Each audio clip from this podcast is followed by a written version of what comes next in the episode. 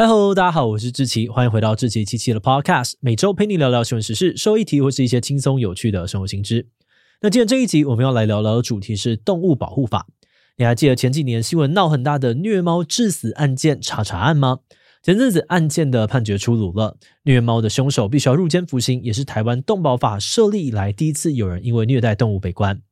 不过说到动物保护，其实是近代才发展出来的概念。早期人类多半是把动物当作是食物或是工具，养鸡啊、养鸭、养牛、养羊是为了吃它，而养狗是为了让它看家、牧羊跟打猎。所以在早期的法律里面，动物就像是家里的锅碗瓢盆一样，会被视为是人类的财产来保障，并不是独立的生命。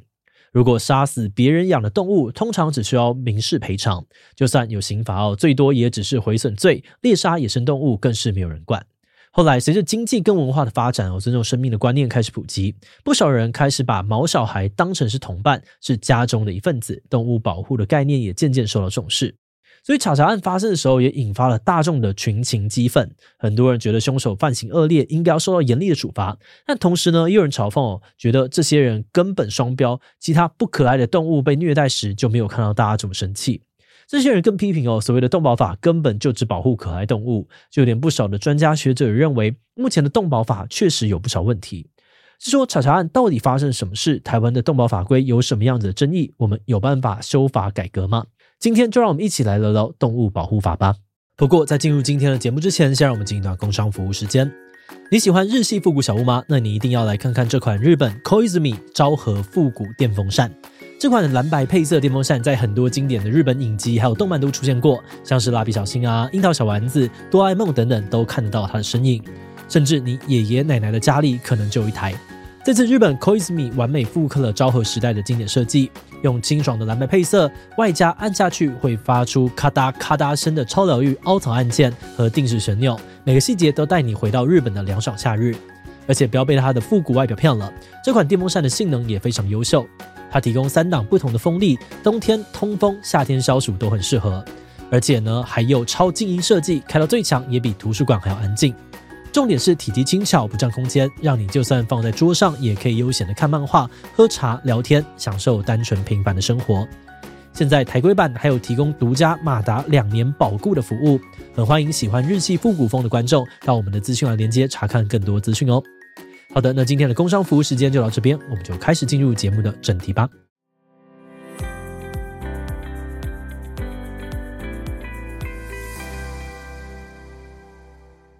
二零二一年的八月，新北市泸州有对情侣吵架之后，女生愤而离家，男友为了要逼她回来，竟然把主意呢打到了两个人一起饲养的猫咪查查身上。凶手先是把查查关进笼子里面，再用滚烫的热水浇到查查身上，并且全程录影传给女友，威胁她回来救猫。那虽然警察跟动保人士紧急的介入处理，但查查被送医之后，全身已经有大面积的烧烫伤，不但虚弱到无法进食，眼睛还失明。在抢救了十一天之后，因为败血症而死亡。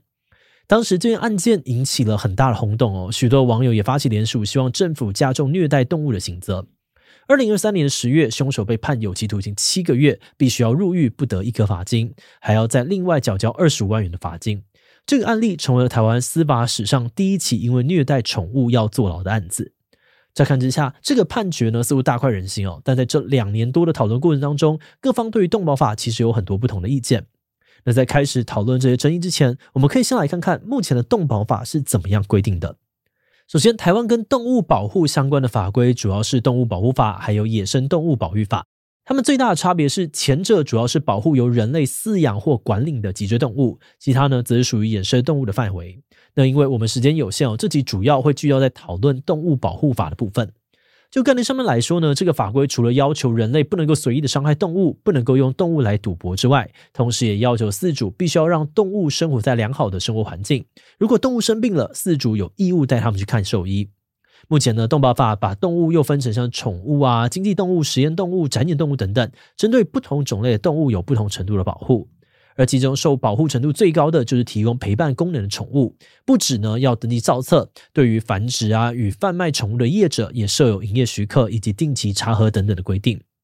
经济动物则是人类为了取得皮毛啊、乳汁、肉品，或是用来提供劳役的动物，它们跟实验动物，也就是实验室里面常见的白老鼠一样，属于例外可以宰杀的动物。而至于展演动物呢，则是指像是动物园那种专门养来给民众观赏的动物，动保法也有相应的规定。那如果有人违反这些规定哦，动保法都设有相关处罚。像是查查案里面的凶手黎先生呢，就是因为虐杀猫咪被依动保法判刑。哎，是说，那目前看起来动保法的规定好像还蛮完善的啊。那大家是在批评什么呢？说动保法最被大家诟病的问题之一，就是它对于动物的定义太狭窄，连带引发了差别待遇的问题。首先，有人认为法规把动物以是不是人养的来区分，就是一种歧视。因为在野保法里面呢，除了保育类动物之外，其他野生动物的权益保障其实很有限。比如说，有人在家里的院子虐待野生小鸟，可能并不会被处罚；但如果虐待的小鸟是自己养的，处罚可能就会比较重。那即便哦都是人类饲养的动物，动保法也只保障脊椎动物。举例来说，之前有夹娃娃机的业者呢，在机器里面放了很多的活龙虾给人钓，很多人都觉得太残忍，但因为龙虾是无脊椎动物，因此无法可管。有些学者就批评哦，这样子的法律规范根本就是把没人养的或是非脊椎动物当成是国家级边缘动物。另外，动保法呢还被批评是大小眼，因为条文内容对于宠物保护很周延，定有专门的章节，但是对于经济动物啊或是实验动物的保障却很少，甚至哦同样是宠物的规定也有很多的不公平。比如说，动保法特别禁止食用猫跟狗，但其他常见的宠物，包含像是兔子啊、鸟类、鱼类等等都没有明文规定。有动保人士就批评哦，动保法根本就是可爱动物保护法，超级偏心。那再来，对于动保法的实际运作呢，也有人质疑哦。虽然现在已经有不少法则规定，但法规的要件设计的太严格，导致真正被处罚的人少之又少。根据统计，二零一八到二零二零年之间呢，通报虐待动物的案件总共有六千四百六十二件，但是最后有依法判刑或是罚钱的，就只有一百六十一件，换算起来哦，只有二点五 percent。嗯，不过另外一方面呢，针对这些质疑，也有人提出不同的看法。这些人也认同动保法确实对于不同的动物有差别待遇，但是他们觉得对待动物的态度应该要从人类的需求来出发。那既然人类对于宠物啊、经济动物、实验动物有不同的需求，那差别待遇本来就是理所当然。比如说，猫狗宠物在人们心中的地位是伙伴，甚至是家人。如果伤害它们，对于饲主的情感会造成很大的伤害，所以要特别保护。相反的，养猪啊、养鸡的目的本来就是为了吃肉，如果要一视同仁，规定不能够宰杀，反而没有道理。因此，他们主张，只要方式妥当，像是采用人道饲养啊、人道宰杀，减少动物的痛苦跟恐惧，不让他们平白受苦，那人类为了利用动物，对动物有差别待遇是合理的。另外，也有人觉得，既然动保法强调以尊重动物生命为核心价值，那保护的内容跟方式本来就应该从动物的角度出发。比如说，有些动物有痛觉，有些动物没有痛觉。那如果我们要求对所有动物采取一样的保护程度，反而怪怪的。好的，那说到这里哦，目前两方的论点看起来分歧很大。那如果未来我们要修法改革，到底该怎么办呢？其实早在二零一九年，农委会就出版了动物福利白皮书，洋洋洒洒提出改革的构想。二零二三年四月，也正式提出了堪称史上最大改版的动保法修正草案。首先，在宠物产业源头管理的部分，草案修正了关于繁殖啊、买卖的相关规定，也强化了饲主的责任。尤其呢是明定弃养的要件，饲主必须要负担弃养后收容动物的费用。再来，草案呢也明文禁止把动物拿来娱乐或营业，希望呢加强动物管理，减少虐待的情况发生。最后，草案还授予了动保检查员警笛权限，让他们在急迫的情况之下，可以强行的进入民宅拯救动物。总体来说呢，草案的设计是在不改变既有架构的情况之下，强化整体动物的福利。不过，在我们这集的内容截稿之前，这个草案其实还没有通过，所以它之后会不会又有其他的改变，目前还不得而知。那对于这次修法的内容，动保人士大多给予正面的评价，但还是有不少的专家认为，这样子的修改幅度太小了。如果没有根本性的去修改动物的定义，像是夜市捞金鱼啊，或是活体海鲜夹娃娃机等等状况，都还是没有办法纳管。另外，也有人提醒哦，就算这些修正都顺利上路了，后续执行呢，是不是真的都能够顺畅的运作，可能也还是需要大家持续观察的方向。节目的最后，也想来聊聊我们制作这集的想法。在研究这题的时候，我们常常会觉得那些批评差别待遇的论点非常的合理，在逻辑上面很难反驳。但是从法律的角度来看，我们又觉得这边真的也是有蛮多很现实而且无法避开的问题。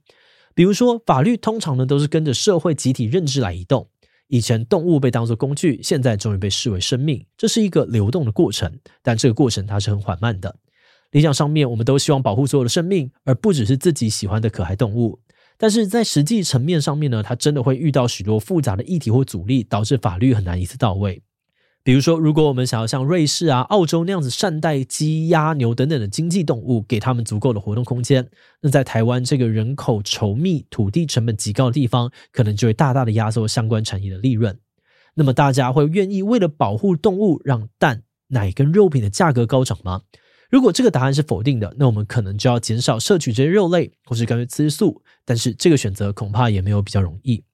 或许哦，对于动物的保护应该要到什么程度，这个争议在短时间内很难有共识。但我们认为，两边的人呢，其实都主张应该要让动物减少承受不必要的痛苦。而且，即使是猫猫狗狗，现在呢，也还是有人不把他们的生命当做一回事。所以我们觉得，以现阶段来说，虽然很难避免差别待遇，但如果我们能够在既有的框架当中，尽可能往动物友善的方向前进，那或许也算是折中的合理选择了吧。好的，那我们今天关于动保法的介绍就先到这边。如果你喜欢我们的内容，欢迎按下最终的订阅。如果是对于这集动保法的内容，对我们的 Podcast 节目或者我个人有任何的疑问跟回馈，也都非常的欢迎你在 Apple Podcast 留下五星留言哦。那今天的节目就到这边告一段落，我们就下集再见喽。